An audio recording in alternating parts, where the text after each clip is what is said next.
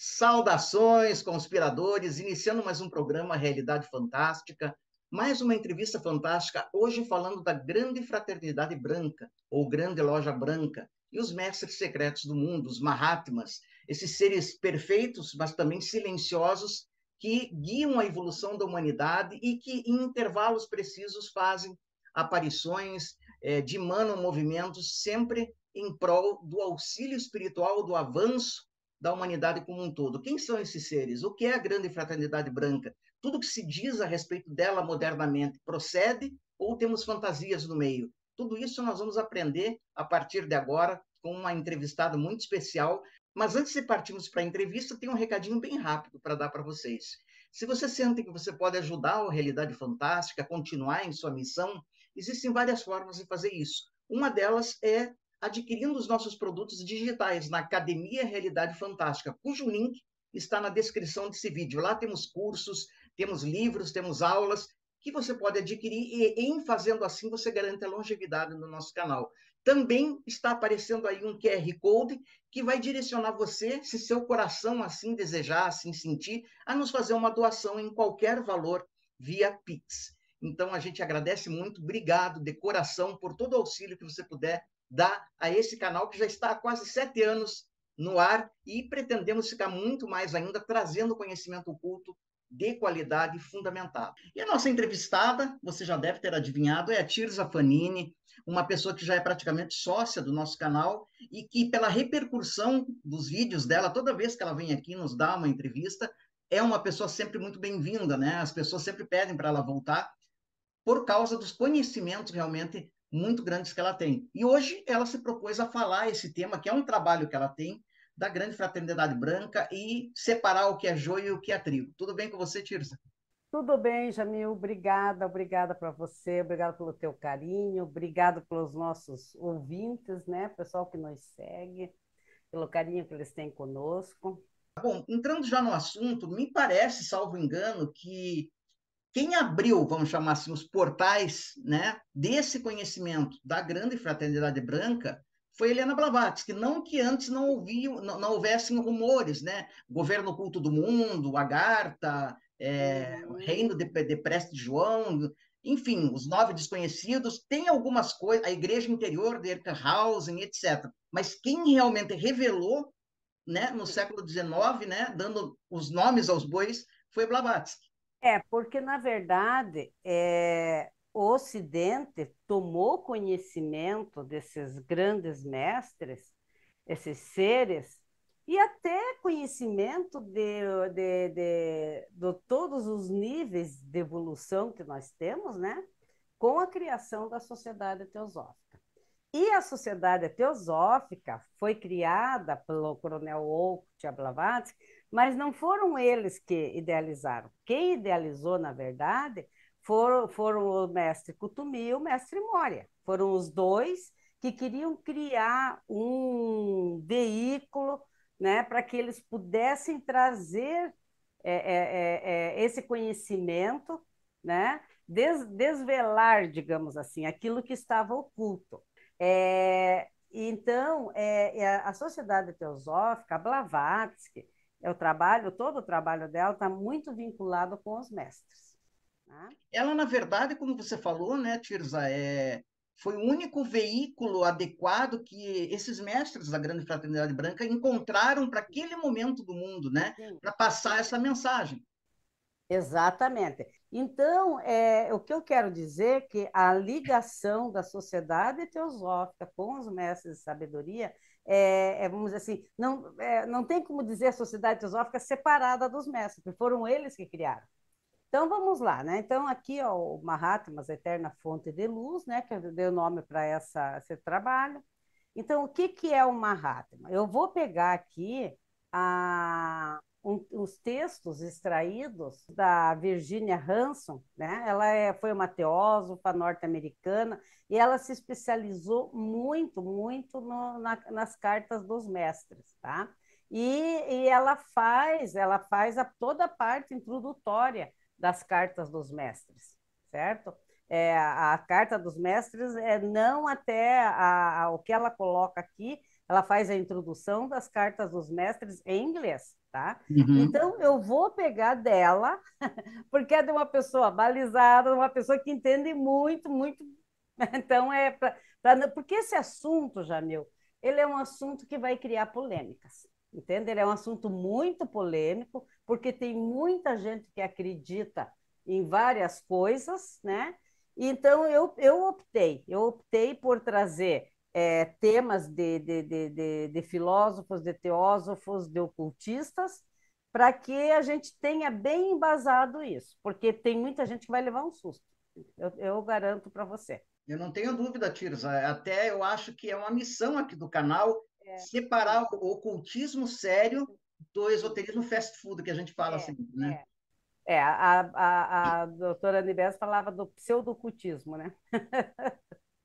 então, vamos lá. Então, em um, ela, o que, que, é, o que, que, é, que ela fala? A Virgínia fala que em um artigo da Blavatsky, intitulado Mahatma Chelas, na, na revista Teosofista, ela, ela dá o significado do que, que é um Mahatma.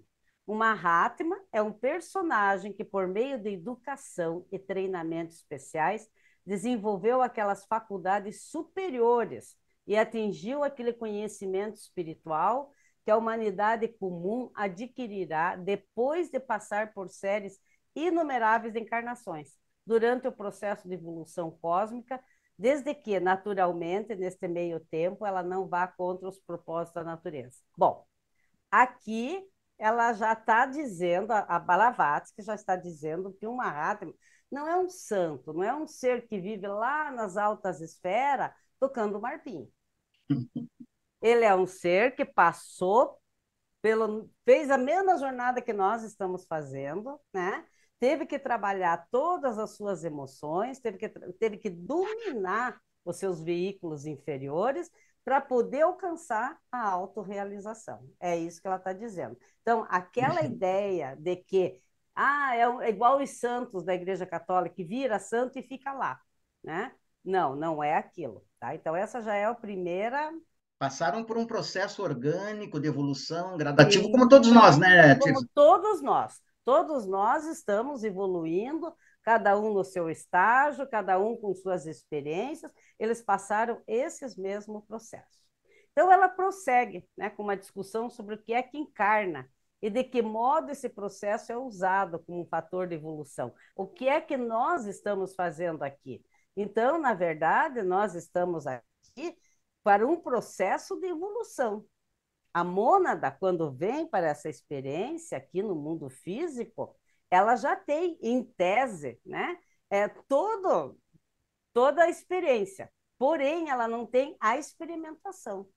Agora, o que é que proporciona isso? Porque o período de, de, experimentação aqui no mundo físico é muito longo.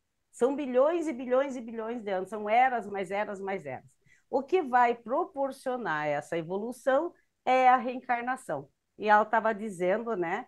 Então, o, o, o, que que sobre os Mahatmas, o que que reencarna?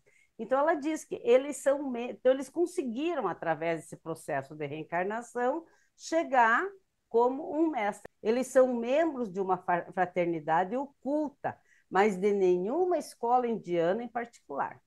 Então aqui já diz que essa fraternidade é uma fraternidade oculta. Não é nenhuma fraternidade que a TIRS faz uma reunião todo mês lá e se fala sobre os mestres, lê as cartas dos mestres, então lá é, é a grande fraternidade branca. Não. A grande fraternidade universal, ela fica, inclusive, né, ela, tá, ela, ela está nos, nos, nos mundos suprafísicos, ela está no, no mental superior. Tá? Então, essa uhum. fraternidade, acrescentou ela, não se originou no Tibete, mas a maioria dos seus membros e alguns dos mais elevados entre eles estão e vivem constantemente no Tibete. Aqui eu acho que é o outro susto. É, então é isso que eu quero te perguntar. Uma noção que se popularizou muito foi: ah, não, eles estão exclusivamente no Tibete, a fraternidade é tibetana e todos os seus membros são tibetanos. E mais, né, todos eles professam o budismo tibetano. Não é assim. Não, não, porque inclusive nós temos, nós temos é, mestres que tem uma origem egípcia, eles têm origem de, ele é grande fraternidade universal, não é só uma uma uma uma religião, alguma coisa assim. Eu acho que naquela naquela entrevista do Oswaldo que ele fez com você, até podemos reportar aqui, alguém pode procurar, ele explica bem as correntes que, que, que a Madame Blavatsky seguia, as pessoas que ela teve contato, todos, toda, porque na verdade os mestres de sabedoria, é, como dizer, eles não são, eles, por que, que eles ficam no Tibete quando eles estão é, aqui? Porque lá é um lugar mais calmo possível. Eles têm que escolher um lugar porque eles têm que conservar esses corpos, esses corpos físicos, entende? Então é um lugar que não tem essa energia que nós temos aqui hoje. Vamos dizer, vamos falar no Brasil a energia que está aqui hoje. Às vezes parece que a gente tem a impressão que está recebendo flechada, né? Entende? Então, é, é, é, eles não podem com isso. Não podem estar tá recebendo um monte de gente toda hora, que seria uma romaria, entende? Aliás, só chega lá quem eles querem, né? Com certeza. E outra coisa que se falou muito importante não são todos é, seres desencarnados. Você tem aqueles mestres que estão no plano físico, em carne e osso, e sim, tem os que estão sim, no plano sim. espiritual, né? Sim, porque eu também tinha essa ideia de que eles estavam é, tocando arpinha lá numa nuvem, aquela coisa toda, né? E estavam rezando pela humanidade, tá? Mas não, eles são seres vivos. Só que o que, que acontece com os mestres? Eles conseguem acessar níveis superiores que nós não conseguimos.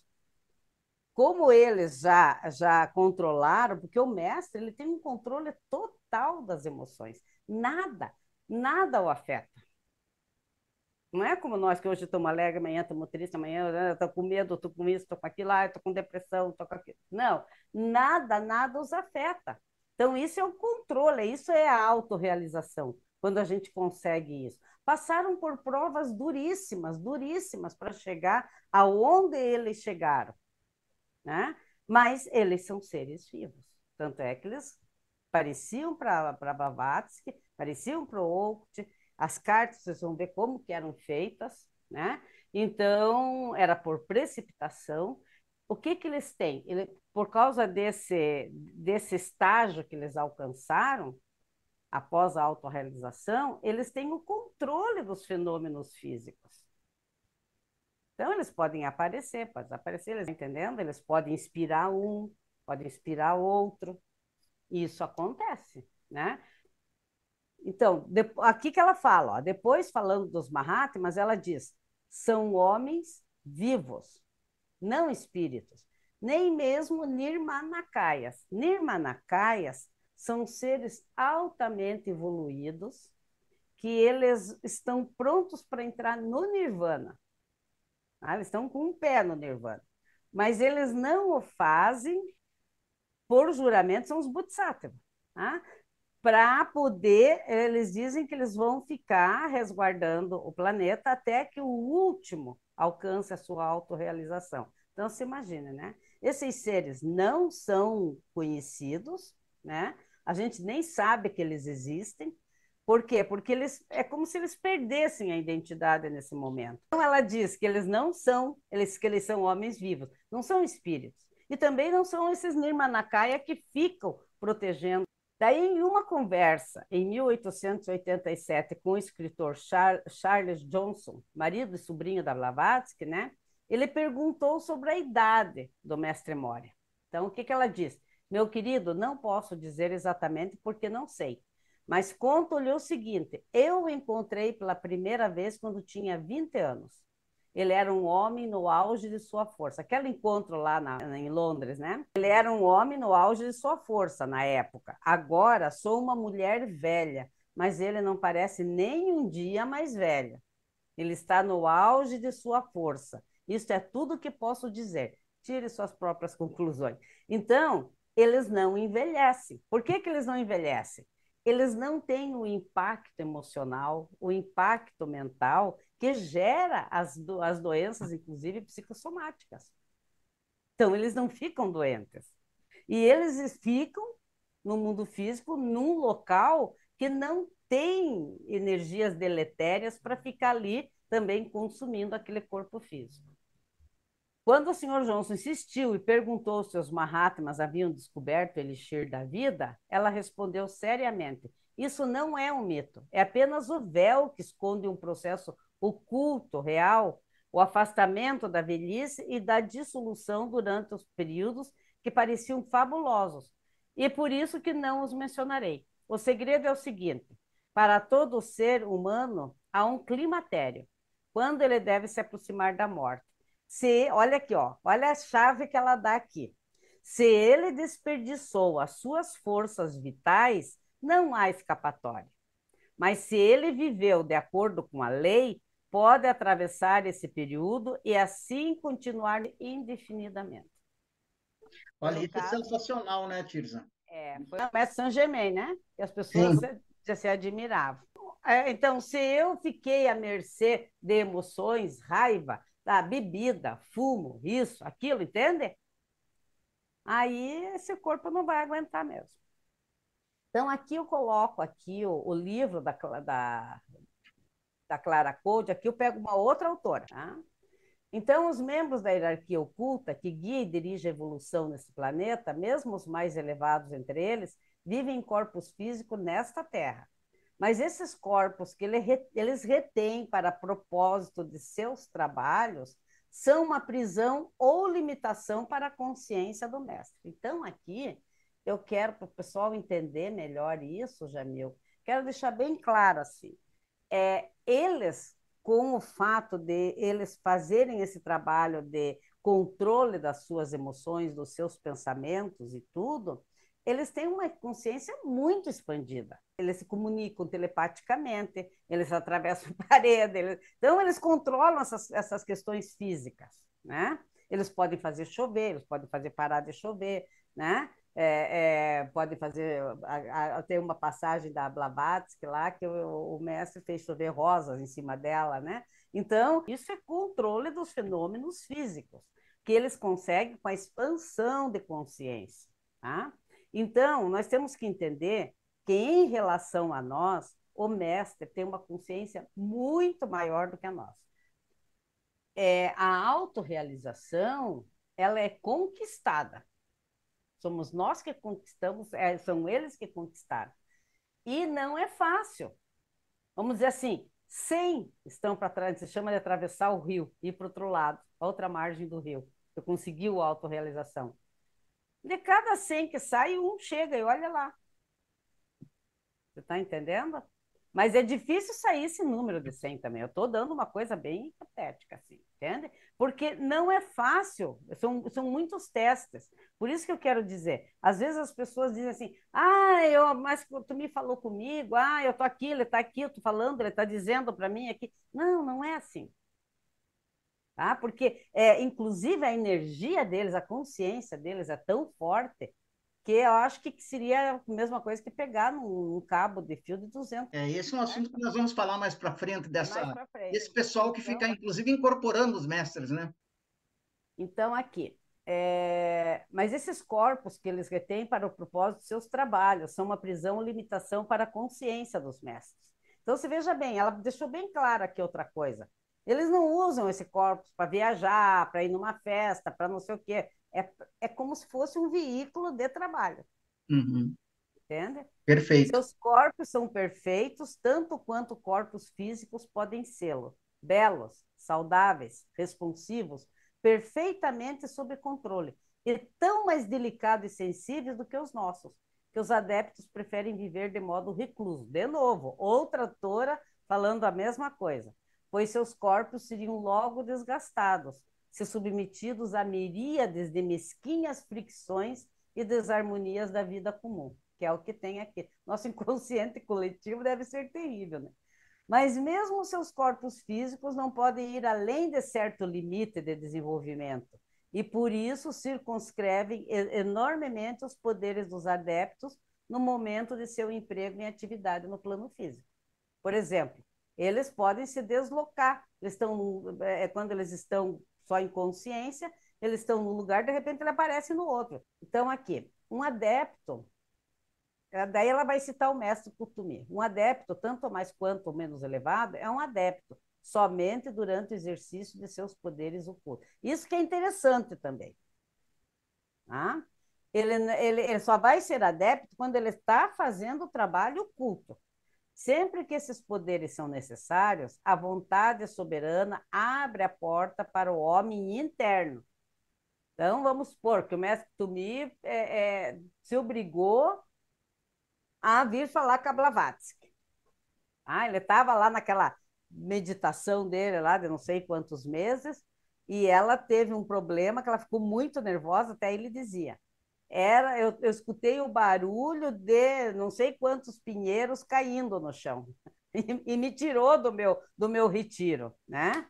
Então, é, é, é, ele estava aberto para o homem interno agir livremente, mas sob a condição de ser o carcereiro, o homem externo. Então, era o mestre Tumi esteja completamente ou parcialmente paralisado, conforme o caso queira.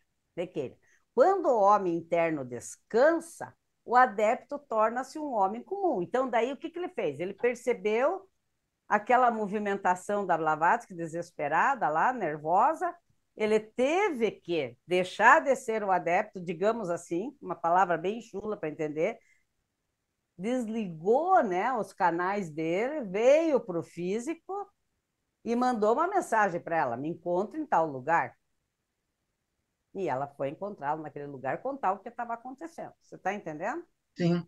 Então, ali ele, ali ele daí foi, era, era um homem, lógico, muito mais inteligente, muito mais experiente, muito mais do que nós. O uhum. débito interno está sempre pronto, sempre alerta. E isso é suficiente para os nossos propósitos. Esse adepto interno é o nosso eu superior, é o superior dele que ele tem esse contato direto, esses seres ascensionados, os mestres sabedoria, eles, eles são o eu superior. Portanto, o mestre não exerce seus poderes de adepto o tempo todo. Ó, isso é interessante. Essa é aquela ideia que o pessoal acha que ele está lá o tempo todo para escutar o teu pedido, a tua reclamação, que lá, lá, que lá, lá, que lá, né? Uma vez que seus poderes ocultos exigem um enorme dispêndio de energia. E Clara Code faz mais duas citações sobre isso. Tenho diante de mim o quadro. Ó, o que, que ele diz. Tenho diante de mim o quadro completo do, do cérebro DF naquele momento. Então, ele sabia o que, que o cara estava pensando. Tá? Então, ó, é, é, é, quer dizer que ele tem, ele, para fazer isso, ele tem que despender energia. Então, ele não é o tempo todo um adepto. Ainda que nunca tenha me aproximado dele astralmente ou conversado com ele, com frequência examinei-o em pensamento. Esse Olha é o adepto. Esse é o adepto. Aí eu tenho aqui um livro do Raul Branco, Os Mestres e Suas Mensagens, que depois na segunda parte nós vamos trabalhar bastante isso, né? Então aqui também, como o mundo ocidental passou a conhecer os mestres? Foi somente a partir do século XIX, com a fundação da Sociedade Teosófica e posteriormente com a divulgação dos escritos de Blavatsky, que, eu, que isso que nós já falamos, né? que o conhecimento da existência dos mestres se espalhou nos meios esotéricos e filosóficos da Europa e das Américas. Tá? Alguma pergunta, pode fazer, tá? Bom, perfeito. É, é, acho que até agora, Tirza, você, é, inclusive, pontuou muito bem né, a diferença do que os adeptos, uhum. os mestres, realmente são dessa visão mitificada e até ah, santificada tá. que algumas correntes eh, apresentam, né? Como se fossem santos católicos para os quais nós vamos devocionar. Exatamente. Não. Inclusive, aquela história de depois do, do, da, da, da, de uma novela lá, Viagem para a Índia, resolveram chamar o mestre Kutumi de El, né? Hum. El Kutume, El Moria. Gente, eles não são espanhóis. entende? É, sabe? Então, é, quando primeiro, aí quando me mandaram uma canalização, aí a guria falou assim, ah, Leila, quando, quando me dão essas coisas, porque eu sei como é que se procede a, a, a, mensagem dos mestres, né? Eu já vou lá embaixo, já vou no final primeiro. Tá? Daí estava lá. Foi a primeira vez que eu ouvi essa história do El Moria. Uhum. Eu sou o El Moria que te protege, que tem isso, que tem aquilo. Eu falei, não, não, eu não vou ler isso aqui me desculpe. Entende? Porque não é, é, ele. É, nós vamos, é, é, essa vai ser uma das partes mais importantes da nossa entrevista, é. que com certeza vai esclarecer muita gente, mas vai decepcionar muita gente também, né? Sim. Porque por conta dessas famosas canalizações dos mestres, daí você vai, eu costumo dizer, você vai ler, por exemplo, uma canalização do mestre Kutumi, né, suposta. Uhum. E daí você vai comparar com as verdadeiras cartas que ele escreveu, cartas tem duas conclusões. Ou ele evoluiu ou ficou louco. Sim, exatamente. É, é, mas é bem isso. É bem isso. Então, os autores das cartas são os Mahatmas, Kutumi e Moria. Aqui está o nome dele por extenso, né? Porque normalmente a gente coloca Mahatma KH para o Kutumi, que era um Brahmane de Kashmira, mas na época que nos deparamos com ele nas cartas, ele tinha relações estreitas com a corrente Gilupa. Por isso que o pessoal se engana, tá? Ou gorro amarelo do budismo tibetano. Tá? Mas ele não era tibetano. Ele se refere a si próprio nas cartas como um morador de cavernas, de aquém e além dos Himalaias. Por isso que se diz que a linha da, da Blavatsky é trans-himalaia. Tá? A Blavatsky diz em Isis Sem Véu que a doutrina de aquém dos Himalaias é uma doutrina ariana, muito antiga, às vezes chamada brahmânica, mas que, na verdade, nada tem a ver com o brahmanismo, tal como nós o entendemos agora, a doutrina de Além dos Himalaias é uma doutrina esotérica tibetana, o budismo puro e antigo, que nem é praticado hoje. E daí tem o, o Moria, né? Então, aqui está aqui a foto dele. Ambas doutrinas de Aken, além dos Himalaias, vêm originalmente de uma só fonte, a religião de sabedoria universal. O nome Kutumi é um nome místico que ele usou em relação à correspondência com o Sinit. Então, ninguém sabe o nome dele. Ele usou esse nome para se comunicar com o Sinit. Ele falava e escrevia em francês e inglês fluentemente. Tanto é que nas cartas ele tem muitas expressões idiomáticas em francês. Tá? Há afirmações na literatura teosófica no sentido de que o Mahatma, KH, estudou na Europa. Ele estava familiarizado com os hábitos e os modos de pensar dos europeus. Era muito erudito e às vezes escrevia passagem de grande beleza literária. O Mahatma Moria era um príncipe, ó, que você falou, Rajput, né? Os Rajput formavam uma casta governante do norte da Índia na época. Ele era um gigante de quase dois metros de altura e de um porte magnífico, um tipo esplêndido de beleza masculina. Aqui eu trouxe as cartas, justamente para você falou que eles escrevem diferente nas cartas, né? Então, aqui na primeira parte, nessa parte aqui que está de lado, né, é, é a letra do mestre Moria, tá?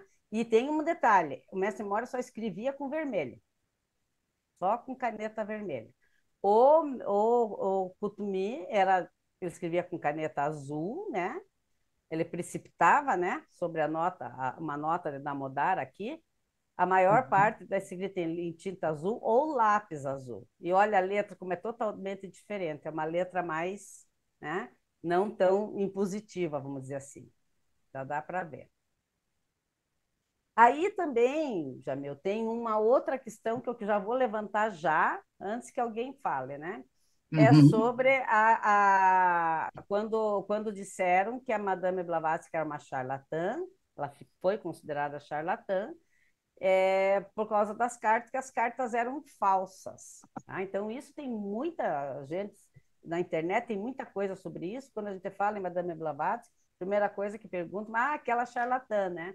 Tá, entende? Então, o que, que aconteceu? A Sociedade para Pesquisas Psíquicas, em 1875, levando em consideração o relatório Odixon, que não é um estudo científico, acusou Blavatsky de ter forjado as cartas dos Mahatmas. Aqui é uma história que ela colocou um casal, os Columbi, lá na sociedade, lá na, na, na Índia, né, na sociedade teosófica, para ajudar, porque ela fez... Porque a Madame Blavatsky é o seguinte, ela era tinha um coração enorme, enorme. Ela queria ajudar todo mundo, né? Então, de uma outra vez que ela estava indo, não sei se da Inglaterra para a Índia, não sei, estava fazendo uma das viagens do navio, e ela viu uma, a mãe com uma criança ali que estavam chorando, que não podiam embarcar, que perderam dinheiro, alguma coisa assim. O que, que ela fez? Ela foi lá, trocou a passagem dela, né? E foi com elas na segunda classe, terceira, sei lá, mas para que desse o dinheiro para ela pagar a passagem das outras duas. Então, ela tinha esse coração. E com isso, ela levou para dentro da sociedade teosófica pessoas que atraíram. Uhum. Inclusive, forjaram um, um, enquanto ela estava veio para foi, foi para a Inglaterra é, só tava não, não tinha nenhum nem o Ogo estava lá eles forjaram uma gaveta falsa uma coisa assim e que diz que ela colocava ali para fazer de conta que as, as cartas apareceram mas e daí esse esse Od, o Odixon ele, ele ele fez também tudo macumunado todo mundo junto fez esse relatório né acusando Aí, um século mais tarde, a mesma. É esse livro aqui, tá? Para quem se interessa. A mesma sociedade de, de, de pesquisas psíquicas procurou para reparar suas injustiças e caluniosas acusações, publicando um estudo sobre o relatório original, realizado por um dos seus mais bem conceituados membros, Vernon Harrison, gerente de pesquisas da Thomas de la Rue, a Casa da Moeda, e que atuou também como perito em vários processos judiciais sobre falsificações. Né? Então, o livro está aqui, para quem quiser também, está na editora Teosófica, esse livro. Né? Então, essa, a, a, como é que eles chegaram a essa conclusão de que as cartas eram verdadeiras 100 anos depois? É, as cartas foram analisadas com microscópio, né? E, e, isso tornou importante, porque eles viram que aquelas cartas não foram escritas normalmente, né? Então aqui eu até tenho, coloquei aqui uma carta em, em bem aumentada para que vocês percebam como é que estava. Em primeiro lugar, essa carta não era escrita na página assim, como igual nós escrevemos no papel. Ela era dentro do papel. Primeiro ponto. Segundo ponto, esse papel ele é poroso, é igual aqueles papel, papéis assim, quando vai uma, uma tinta, uma gordura, ele chupa e faz aquela mancha, sabe? O Ricardo Lindemann até diz, sabe aqueles, aqueles papel de pão de antigamente, que chupava, punha o pão ali dentro, ele já fazia, ficava toda a gordura do pão no, no papel. Era um papel daquele tipo, ele era muito poroso. Então, ela não estava nem escrita de um lado, nem escrita do outro da, da página. Ela estava dentro. Ninguém escreve dessa forma, não tem como. E se você observar, as, as letras não são como nós escrevemos cursivamente, né? Veja que elas, as letras, cada letra é formada por traços idênticos, do mesmo tamanho. Quem que faz isso? Isso significa, Tirza, então, que quando o mestre queria mandar uma carta para Blavatsky, claro, essa carta era materializada, mas a, a, mensagem era transmitida da mente dele. Da mente dele para o papel. E aquilo era, era materializado no papel, entre as fibras do papel, uhum. não em cima do papel. Entre, é, isso, entre as fibras do papel, né? E, e, e dessa forma, eles têm. Por, foi isso daqui que eles viram no microscópio e que perceberam que nenhum ser humano poderia, poderia fazer isso entende? Uhum. Então, é, é, isso foi feito sem. Olha aqui, aqui está maior ainda. Dá para ver melhor os risquinhos. Né? Uhum. Né? Então, e aí esse fenômeno de que o que está na mente do mestre ser colocado num papel, que uma pessoa pode ler, se chama precipitação. Ah, tá. Então, os mestres não canalizam, eles precipitam. É, aqui já, já matou também né, outra outro, outra fantasia, né? Porque agora nós eh, estamos na moda da, das canalizações, né? Que é outro, é outro termo para incorporação mediúnica, né? Mas não é assim que os mestres é, se comunicam, como você não, diz. Não, não, não é assim, Jamil. Por quê? Porque nós temos um, um, um mental concreto e um emocional. Aqui, eu, Tirza, enquanto enquanto personalidade. Eu tenho um corpo físico, tenho um duplo etérico, um corpo emocional ou astral e o mental. Isso aqui é minha personalidade, que eu devo dominar, né? É essa personalidade que eu tenho que trabalhar. Agora, existe o meu eu superior, que tem um mental superior, que tem um corpo búdico ou crístico e, e o corpo átmico. Esse é meu eu superior, né? Agora imagine que o mestre vai mandar, se ele fosse, se ele fosse canalizar, ele mandaria para o eu superior, para depois passar pela personalidade e ela escrever. Os mestres não quiseram arriscar, não quiseram, não arriscam é, esse processo. Porque, primeiro, eu estou em contato com o meu eu superior, a Tirs aqui, que vai ser a, a canalizadora. Eu estou em contato com o meu eu superior? Tudo bem, vamos dizer que eu meditei, eu fiz tudo certinho, eu fiz reiki, fiz tudo, eu estou num estado assim, bem né, santificado. Recebo. Aí, como é que o meu mental concreto, com todas as lentes emocionais que a gente tem, porque o nosso é um princípio só, mente e sentimento. Eu penso, eu sinto, eu sinto, eu penso. É um princípio só. E nós temos lentes para interpretar o que vem para nós, por isso que nós não interpretamos nem os nossos sonhos. Quero aproveitar, inclusive nós estamos chegando ao final da primeira parte do programa, tem muito mais, pessoal, tem muito mais pela frente. Mas é, eu assisti uma coisa tão desconcertante, Tirza, né? Claro que eu não vou citar o nome da pessoa, mas que na década de 90 era famosa por, vamos dizer assim, canalizar os mestres, né? Uhum. E daí ela foi entrevistada, essa pessoa, pelo falecido Goulart de Andrade, que tinha um programa uhum. né, no SBT, Comando da Madrugada, né? Sim. E daí ele estava falando com ela, mas como é que é isso? Você está em contato com o Saint-Germain, assim? Ela falou, não, agora, posso canalizar ele agora, se você quiser. Ele falou, pode? E como é que isso é? Um processo demorado? Ela só fez isso. Olá, como é que vai, Goulart de Andrade? Tudo bem? É o Saint Germain, estamos aqui com a chama violeta. Quer dizer, sabe, é uma coisa completamente esdrúxula, né? E que as pessoas eu... seguem fervorosamente. Sim, eu digo assim, que às vezes até a pessoa recebe aquela intuição, mas é do eu superior dela. Exato. Às vezes ela tá, é uma pessoa tão assim que trabalha muito, então ela tem aquela intuição, tá? e vem aquela mensagem, mas não é um mestre.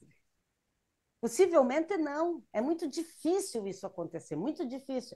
Entende? Então, e a pessoa diz: não, não vou dizer que sou eu que, que fiz isso aqui. Então é mais fácil dizer que eu estou canalizando, que, eu, que, é, que é, ou que é fulano, que é ciclano, que é beltrano, entende? Do que dizer que sou eu. É, isso é interessante que você falou. Na verdade, a pessoa canaliza assim, só que ela mesma, né? Uma ela fase mesma, superior, né? E é. às vezes, às vezes pode ser até que a parte objetiva da mente da pessoa ache, eh, tenha sido desligada e ela achou que foi algo externo, mas foi uma manifestação do, do mental superior dela. Nós temos um tempo aqui é, um tanto limitado, né, para a gente, e até porque esses, esses, esses conhecimentos são tão excelsos que você, você tem que gestar, você tem que amadurecer. Uhum. Eu recomendo que você que está em casa assista muitas vezes esse programa, porque ele vai ter continuidade e, olha, vamos fazer uma coisa aqui, pessoal. Se vocês tiverem perguntas para a Tirza sobre esse assunto, uhum. já mandem para o e-mail do Realidade Fantástica, está aparecendo aí, que eu vou repassar no próximo programa, né, que vai ser na sequência desse, para a Tirza, e ela vai aproveitar para... Pode ser feito assim, Tirza? Perfeito, Tirza. Olha, quero agradecer muito, né? essa primeira fase da, do, da tua apresentação, com certeza vai ser muito esclarecedora. E na próxima vamos continuar aí com esse tema tão importante. Tá Pessoal, lembrando sempre para você se inscrever no canal, acionar o joinha, acionar o sininho, divulgue o canal Realidade Fantástica, lembrando sempre que o mistério está entre nós. Até o nosso próximo encontro.